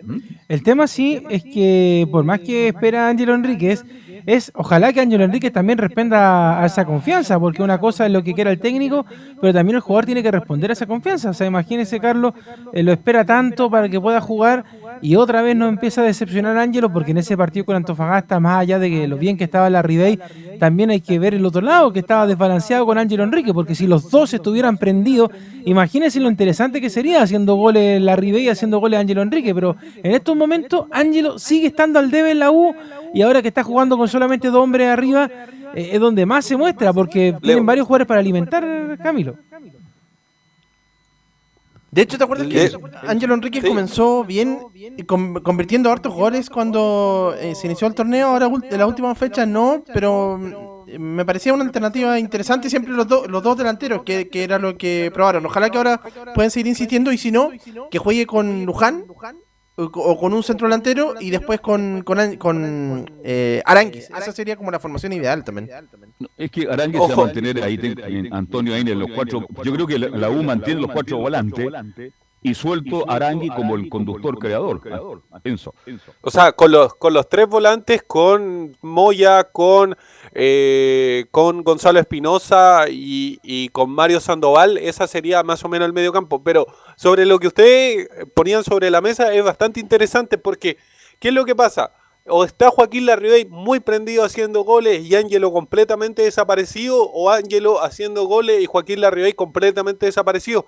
Es algo que es extraño en el andamiaje de Universidad de Chile. Obviamente la idea es que los dos estén al mismo nivel y disputando palmo a palmo quién es el goleador del equipo, pero es una situación particular que obviamente se preguntan mucho en Universidad de Chile, ¿qué es lo que está pasando? ¿Por qué uno sube el rendimiento y el otro inmediatamente lo baja o el otro sube eh, o el otro sube el rendimiento y el otro lo baja? Entonces, es una situación bastante compleja, pero yo quiero hacerle unas preguntas a usted Carlos Alberto y a los panelistas obviamente de Estadio en Portales. ¿Qué estaban haciendo en noviembre del año 2018? En noviembre, estábamos en el Estadio Nacional, ¿parece o no? ¿La U o no? ¿O no? No, noviembre del 2018, no 2019. Ah, el 2018. Mm, la está media... No, no, no, Mire, le voy a decir quién era el técnico, Fran Darío Kudelka. ¿Qué será de Kudelka? ¿Qué será de Kudelka? Que hizo una buena campaña ese, es el partido con San Luis de Quillota, ¿no, Enzo? Ojo, no, yo no le estoy hablando de un partido en particular, yo le estoy hablando de tres partidos en particular. Yo le estoy hablando de un mes. ¿Por qué? Porque, en noviembre del año 2018 la U jugó con Everton, con San Luis y con Universidad Católica. Y con Yo me preguntará, ¿qué tienen que ver estos... ¿Cómo? Y con Iquique también, de hecho, el día del cumpleaños de mi mamá. No se me olvida ese día de ese partido condenado. Sí, no, pero antes de ese partido de Iquique hubieron estos tres partidos. ¿Por qué, por qué ustedes se preguntarán por qué lo estoy mencionando? Porque fue la última vez que Universidad de Chile ganó tres partidos seguidos al hilo. Ojo, porque hay una, una diferenciación. En, en, en, febrero del 2020, del 2020, cuando estaba al mando eh, Hernán Caputo, la U también ganó tres partidos seguidos contra Curicó, esa goleada, contra Unión La Calera, contra Santiago Wander, pero pero entre medio hubo el partido de Copa Libertadores donde la U empató y perdió con, con el Inter de Porto Alegre, empató en Santiago y terminó perdiendo en, en, Brasil. Pero desde noviembre del año 2018 que la U no gana tres partidos seguidos, algo que podría romper si le termina ganando a Everton de Viña del Mar. Ya, con eso. Que si Dudamel le gana a Everton, tiene un récord a favor. ¿ah? pero, pero, con eso, con lo que acaba de decir Enzo, lo mufo. Sí, ahora, este, ¿ustedes saben cuántos jugadores quedan en el plantel de la U de cuando asumió Dudamel? Cuatro solamente. Imagínense. Cuatro solamente, ganó premio. ¿ah? Eh, solamente cuatro jugadores, pues. Vale decir que Dudamel, más allá de lo mal que juega la U, porque la U juega mal, de verdad, a mí no me gusta para nada, pero bueno, el tipo está ahí porque está ganando, no sé cómo gana, está a un nuevo récord de ganar tres partidos seguidos, y resulta que si uno analiza con, con tranquilidad, solo cuatro jugadores quedan prácticamente de que Pero- Dudamel. Pero algunos, algunos no están porque, por ejemplo, se fueron. El caso de Bocellur, el caso de Matías Rodríguez, Montillo Claro. que se retiró. Entonces, también igual es un poco engañosa la cifra, pero también por otro lado, Carlos, o sea, imagínese el hincha de la U estarse conformando solamente porque la U gana tres partidos consecutivos, No, no, o sea, no, es como... No, no, no, es, es muy poco para la U. No, es- es una y, con todo y con todo No, respeto, algunos equipos están muy abajo de la U en todo aspecto. Bueno, pero vamos a ver, el partido contra Everton no va a ser fácil. El próximo domingo Everton viene con dos ausencias muy importantes, así que, pero bueno, también Sensini se la está jugando porque está medio complicado Sensini en Villa del Mar, ¿eh? en San Antonio. Sí, está bastante complicado. El rendimiento es completamente desfavorable para el equipo de la quinta región, que obviamente que está peleando palmo a palmo el último lugar con Santiago Wander.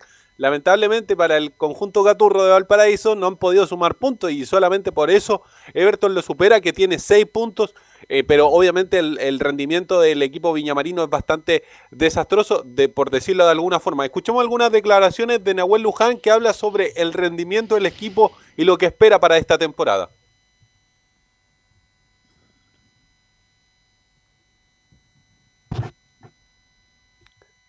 Bien, la verdad que el equipo lo está demostrando, eh, partido tras partido viene creciendo, eh, nos estamos conociendo, la verdad que veo el equipo que está muy bien y está muy ansioso para, para el partido que se nos viene y estamos ahí arriba ya, la verdad que a pasar de la fecha eh, hemos tenido un mejor, la verdad, evolución, así que nada, esperemos seguir así de esta manera. Y como lo dijimos, está para salir campeón, está para pelear arriba entre los primeros puestos y la verdad lo venimos demostrando partido tras partido. La verdad que el equipo lo está demostrando, eh, partido tras partido viene creciendo, eh, nos estamos conociendo, la verdad que veo el equipo que está muy bien. Ahí escuchamos las palabras de Nahuel Luján que hablaba derechamente de salir campeones. Se, se engolosinaron un poco lo- los jugadores de Universidad de Chile con, con estas dos victorias consecutivas. Se volvieron locos. Bueno, pero soñar es gratis, porque soñar es gratis, ¿no? No, pero también hay que Sí, y aparte están peleando en la parte de Pero- arriba. Sí, pues. Eh, Carlos, el fin de semana había algunos que se dan de ganadores en las elecciones y... No, hay que, hay, hay que, hay que ser realistas y también... Yo creo que la U va bien encaminada, o sea, recién hablamos, puede ser que tenga un tercer partido consecutivo ganado, pero pero vaya, vayan con calma, Carlos, o sea, no... no... Como decía el Mostaza, paso a paso, partido a partido. Exacto. ¿ah? Pero está la le parte alta por lo menos a- Le puede pasar lo mismo que le pasó a Alessandro, Santiago. En fin, ya otro. Hoy ya se fue el presidente de la DC, así que lo vamos a ver más seguido. Y Heraldo también. Asiste- ¿Ah? Y Heraldo también. También. ¿Heraldo también? Sí. ¿Dio un paso al costado en la última hora? En la última hora, sí. No, pero de hecho tiraron un Twitter de Camilo desde el PPD y dijeron que todavía no, que tenían reunión a las Ah, 3. Oiga, Sí. marca menos que un lápiz blanco, Heraldo. ¿ah? El, el se que sí se, por la rincón y no marcan nada. ¿ah? el que sí se bajó fue el amigo denso, el, el, eh, señor Vidal. Ah. Paulo, Paulo Vidal. Paulito Vidal. Sí, porque yo no sé para qué se intentó el Paulito Vidal. Buen hombre, pero bien. Volvamos al fútbol más mejor, como dice Leonel Sánchez, que está en su casa y muy bien. Escuchemos otra de Nahuel Luján que habla sobre el partido con Everton de Viña del Mar. Lo pasamos a escuchar al hombre de 25 años proveniente de San Lorenzo Almagro. La verdad se nos viene un partido muy difícil, pero bueno, la- el grupo está muy bien, como te lo digo, y esperemos seguir así, que sigamos evolucionando eh, partido tras partido y sigamos de la manera que, que venimos haciéndolo, demostrando, dejando todo en todos los partidos y bueno, y vamos. Ahí está el. Hola, Bueno, y vamos de tan característico. Habla cantadito, porque cordobés. Eso le iba a pero decir, pero, ¿eh? pero, pero no me lo, Lo quiero ver del primer minuto en un partido a Luján, definitivamente. Sí, pero no me lo ponga en San Lorenzo porque Nahuel nunca Belgrano. jugó en San Lorenzo, Tiene- por favor. tiene no razón. le Pasó- falte el respeto a San Lorenzo. El otro que pasó Pas- por San Lorenzo fue Arias, pero no... Sí, pasó por Belgrano, estuvo, ah, pasó hartas veces por Belgrano, porque partió su carrera el 2013 en Belgrano, después pasó cedido a Club y Biblioteca Ramón Santamaría, después nuevamente en Belgrano, después nuevamente cedido a Lima, Ferrocarril. Oeste, después nuevamente en Central Córdoba y después nuevamente en Belgrano. Ese fue su último equipo. Escuchemos otra, pero de Tomás Rodríguez, del hombre proveniente de Unión La Calera, también de 25 años, que habla sobre el rival, sobre Everton de Viña del Mar. Sabemos que jugamos contra un, rival que, tiene una historia, que tiene peso, que tiene buenos jugadores, así que como cada partido nos vamos a entregar al 100% y, y si bien vamos a, intentar conocer bien el juego del rival, siempre nos preocupamos por, lo nuestro, que, este es un equipo que si desarrolla bien el, juego colectivo, eh, no tengo dudas que vamos a conseguir una nueva victoria, unos nuevos tres puntos y, seguir dándole alegría a toda la gente que, está atrás de este club y que, y que siente tanto esta camiseta. Bueno, ahí están las palabras de Tomás Rodríguez, también analizando al rival de, turno de Universidad de Chile, que obviamente ya se engolosinan con tratar de, querer tres victorias consecutivas, algo que, como lo señalábamos, no logra el conjunto universitario desde noviembre del 2018. Bien, Enzo Antonio, ha sido un agrado escucharlo como siempre, que tenga una muy buena tarde, que lo siga pasando y sé que lo está pasando muy bien y yo me alegro mucho por usted. Un abrazo, ¿ah? Buenas tardes. Buenas tardes. Y nos vamos de inmediato porque, oiga, nos está llamando, tiene mucha información. Don Laurencio Valderrama, un abrazo virtual. ¿Cómo le va? Por supuesto, un abrazo virtual para usted. Renovamos el saludo para todos los auditores de Estadio Portales. Ciertamente, Día Palestino tuvo harta de actividad. De hecho, lo, acabamos de ver en sus cuentas de, de redes sociales. Hubo un entrenamiento bajo la lluvia en la cisterna cerca del del CDA, por cierto, en Avenida El Parrón. Así que eh, Palestino preparándose con todo para el partido del día jueves. Interesante lo de Palestino, porque pese a que están eliminados, eh, varios jugadores, como el mismo Guillermo Soto, buscan ser eh, titulares, buscan pelear por una titularidad. Em, y esto demuestra el espíritu competitivo de Palestino que busca levantar cabeza en esta Copa Sudamericana, por lo menos ganar su primer partido y sobre todo enfocarse en lo que se viene en el Campeonato Nacional. Si bien no van a jugar ante el Autax italiano, pero después visitarán a O'Higgins de Rancagua luego que termine su participación en la Copa Sudamericana. Así que eh, Palestino entrenó hoy día en, la mañana, ya en las horas de la, de la tarde, debería viajar para su partido del jueves ante News Boys en Rosario, en el estadio Marcelo Bielsa. Y justamente tenemos declaraciones, muchachos, de eh, Guillermo Soto, eh, el, joven lateral, buen lateral de Palestino, que se ha ido quedando un poquito por esa lesión que tuvo a comienzos de año y que ahora recién está volviendo para eh, poder jugar en el cuadro de Palestino. Lo, hizo quizás de, no, no de buena forma en el partido ante News en su momento, Así que, así que muchas gracias porque nos están llamando. ¿Quién le, está llamando? ¿Le están llamando la moneda a usted también o no? No, la familia, la familia. Capaz, pues. hay varios teléfonos por ahora, capaz que un día aparezca Laurencio Valderrama ahí, un cargo importante. ¿eh? Andaban buscando a la presidenta del Senado. ¿Ah? Sí, pues hasta la presidenta del Senado la andaban buscando para ser candidata y dijo que no. Así que... Son las cosas, y se, son y las cosas anoche, del vivo, ¿eh? muchachos. Se enojó y, ahí pero, pero, pero quizá, pero quizás a lo mejor te podrían llamar Laurencio del, del mismo palestino, ¿ah? porque yo creo que tampoco le van a aguantar mucho al Coto Sierra, ya que ahora termina su periplo por la Copa Sudamericana, pero si las cosas tampoco andan bien ahí en el equipo, quizás también le digan gracias. De hecho, a mí me llegó un rumor, haciendo un pequeño paréntesis, muchachos, de que a JJ el fin de semana, si en Antofagasta le va mal, lo echan. Entonces se sumaría la lista y yo creo que al Coto Sierra también tampoco le aguantan mucho que, siga con los resultados que está, porque más allá del partido con Colo Colo, que fue un oasis solamente en el desierto palestino, no pasa nada en realidad con su juego. Mal año, mal momento del Coto Sierra. Y Juan Pedro asumiría en Antofagasta la información que llega en este minuto. ¿ah? Claro. En caso de que se vaya JJ Rivera. Exactamente. Y, justamente eh, Guillermo Soto eh, conversó con los medios esta mañana y como está en un portal eh, le preguntamos sobre Newell's Old Boy, el, el rival que también viene en crisis. Quedó eliminado el lunes de la Copa Argentina ante Sarmiento, eh, perdió por la cuenta mínima. Ojo, muchas versiones daban por renunciado al técnico Germán Burgo, pero no. Eh, Germán Burgo estará eh, dirigiendo este jueves el partido, pero ojo, no se descarta que se termine yendo Burgos y queda eliminado el día de mañana porque de no ganar a Palestino, News queda ya sin opciones de clasificar a octavos de final de la Sudamericana. Así que vamos de inmediato con la 0-1 de Guillermo Soto. News es un equipo importante, más allá que pasen por un momento complicado. Bueno, como tú bien dices, un equipo, un equipo importante si bien viene pasando por, un momento complicado, creo que también por el lado del técnico está un poco complicado, entonces es un equipo que, que viéndolo así de lejos está un poco inestable, pero, pero tiene, tiene jugadores de jerarquía, jugadores que, que ya han hecho una, una carrera muy exitosa, entonces en la cancha eso no te dice nada, la verdad, así que tampoco sabemos muy bien cómo, cómo, cómo, pueden llegar a parar el equipo, por todo lo que están viviendo ellos, así que, que nada, eh, solamente nos hemos preocupado de, de nosotros, de lo que vamos a hacer nosotros y de salir a ganar. Y la segunda que vamos a escuchar, muchachos, es lo que le mencionaba recién. Si, eh, la de número 02, si bien estamos eliminados de la Copa, en lo personal me juego la titularidad. Bueno, si bien es cierto, matemáticamente ya estamos eliminados, pero, pero siempre uno se está jugando algo. En este caso, uno personalmente se está jugando la posibilidad de, ganar un puesto, de, de seguir como titular, o de ganar un puesto como titular, los que, los que no vienen jugando, los que están jugando mantener su, su posición.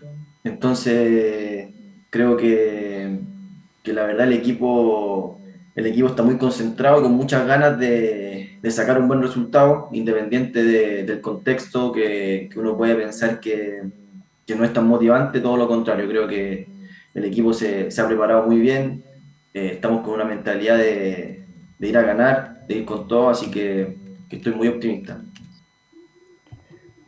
Y la última que vamos a escuchar, muchachos, en honor al tiempo, si les parece, es la número 04, porque ahí justamente da una explicación que se ha repetido tanto en el Cotosierra como en otros jugadores, de que este equipo está en rodaje, de que este equipo, como tuvo tantas contrataciones y tuvo tantas salidas, tuvo eh, eh, después de la Unión, fue de los equipos que más contrató, con cerca de 10 a 12 jugadores. Y la que responde la 04 dice que somos un equipo que estamos en rodaje y estamos tranquilos pese a la falta de gol en la Copa Sudamericana. Bueno, creo que somos un equipo que, que está en eh, aunque no lo crean, cuando se desarma un equipo, cuando se van muchos jugadores y, llegan mucho, mucho, muchas caras nuevas, eh, la verdad que cuesta, cuesta engranar todas esas piezas y creo que hoy es lo que nos ha pasado a nosotros. Creo que partido a partido nos vamos viendo un poco mejor, vamos mejorando. Si bien es cierto, sí, sí algo, es un tema el, el que no hayamos hecho goles en Sudamericana, pero, pero creo que estamos tranquilos porque, porque al ver el, el día a día eh, se nota que, que, somos un equipo que va subiendo y que, y que no tengo duda que vamos a mejorar, y mucho. ¿Hasta cuándo está en rodaje Palestino, Camilo y Leonardo? Una buena pregunta. Ya lleva varios partidos. Esa es. Esa sí, es. Oiga, por favor, ¿de qué estamos hablando? Por favor, es fútbol profesional, está bien. Tres, cuatro partidos, ¿cuántas fechas llevamos en el torneo local? Vamos a la octava y siguen en rodaje. Por favor, Mal Soto, ¿eh? a quien le tengo gran estimación porque me gusta como jugador. Creo que es un gran lateral y va a ser titular inamovible en Palestino, pero ¿rodaje hasta cuándo? No. Huawei tiene su genio también, ¿eh? Huawei tiene su genio, lo decía, lo adelantaba por ahí usted, Leonardo, que si el Coto Sierra no mejora en el torneo local y no es un equipo competitivo, también puede dejar la comuna de la cisterna, la ex comuna de Rebolledo. ¿eh? Oiga, Ahora sí, de no, Olmo, sí. el nuevo alcalde de la cisterna. ¿eh? Sí, señor, no. Y, y capaz que con eso también. eh, o sea, yo creo que en esta pasada a, lo- a varios técnicos, Carlos, lo ha salvado que no hay hincha en el estadio, porque yo creo que los hinchas, Es verdad. los, bai- los paisanos se lo comerían, pero con zapatos en ¿Ah? este momento el Coto Y Sierra. lo de Palestino sobre todo. Sí. ¿Sabés cómo de entrar ahí? Los hinchas de Palestino esperando volver al estadio, pero No, sí, se sabe pero- que tienen buenos pulmones. ¿eh? No, sí, por eso, por eso le digo, así que. Don Carlos. Uh, terrible. No, eh, 20, 20 segundos, eh, 30 segundos. Eh, justamente eh, eh, ayer comentaba que la Unión Española estaba de, de aniversario y bueno, una de las primeras veces que me tocó ir al estadio fue eh, con mi padre, eh, em, don Ernesto, al, al estadio Santa Laura para ver a la Unión Española. Bueno, la primera vez que escuché garabatos en un estadio fue cuando fui a ver a Palestino en la cisterna con mi papá, así que imagínense ahí, lógicamente. es un espectáculo. A de ahí Camilo, es un espectáculo. Sí, es un espectáculo. espectáculo. Oiga, hay ministros de Estado, no lo voy a nombrar, ministro del Interior, no lo voy a nombrar, es presidente del Partido de Cristiano, es fiscal de la Nación, no lo voy a nombrar. ¿Para qué le nombro los personajes? Se transforman ahí en la tribuna y gritan de todo. ¿Ah? Y cuando termina el partido se van de inmediato porque saben que lo pueden entrevistar. Bueno, esa es la, pasión por Palestina, la gran pasión que hay por muchos personajes públicos destacados que son hinchas del club palestino, mi estimado Laurencio. Sí, pues uno, uno sabe desde muy chico, en mi caso, el genio de los hinchas de Palestino. Y así que justamente, como bien dicen ustedes, se ha salvado el Coto Sierra, de cierto modo, de que no hayan hinchas, eh, digamos, en la cancha. Y, así que con esto cerramos el, informe. Solamente recordarle a la gente este día eh, jueves, jueves 20, previo al día de la, de la Clubes Navales. eh, el, al- ya, ya- ya el 21 de mayo, por cierto, 18-15 horas, News Boy Palestino, Estadio Marcelo Bielsa de Rosario y por supuesto transmisión de portales digitales y estaremos muy atentos a ese eh, partido de, de Palestino ante News Boy. Chao, Laurencio, buenas tardes. Eh, Leo, ¿qué, ¿cuál es nuestro trabajo en el día de hoy en, transmisiones? Sí, pues por Portales Digital vamos a estar al aire a las cinco y media para el duelo entre Vélez, Sarfield y La Calera y pegadito vamos a estar con el duelo entre Rosario Central y Huachipato. El primer partido relatado por eh, Cristian Frey y el segundo por Alfonso Zúñiga. Y lo último, para cerrar el programa por mi parte, Carlos, mandarle un saludo tremendo al hijo de, a uno de los hijos de Juan Pedro Hidalgo, a Juan Pedro Hidalgo Jr., que está también de cumpleaños hoy día, así que están de fiesta allá en Antofagasta. Me imagino que el papá habría llegado con la, ah, golpeando la puerta con los pies, me imagino. Claro, con una tortita y alguna cosa, pues. Me imagino. Un saludo para el hijo de Juan Pedro, nuestro distinguido colega y amigo allá de Antofagasta. Bien, muchachos, gracias, buenas tardes, que lo pasen bien y nos reencontramos mañana a la URB para que juntos hagamos Estadio en Portal. Chao, hasta mañana. Chao. Chao, chao. Fueron 90 minutos con toda la información deportiva.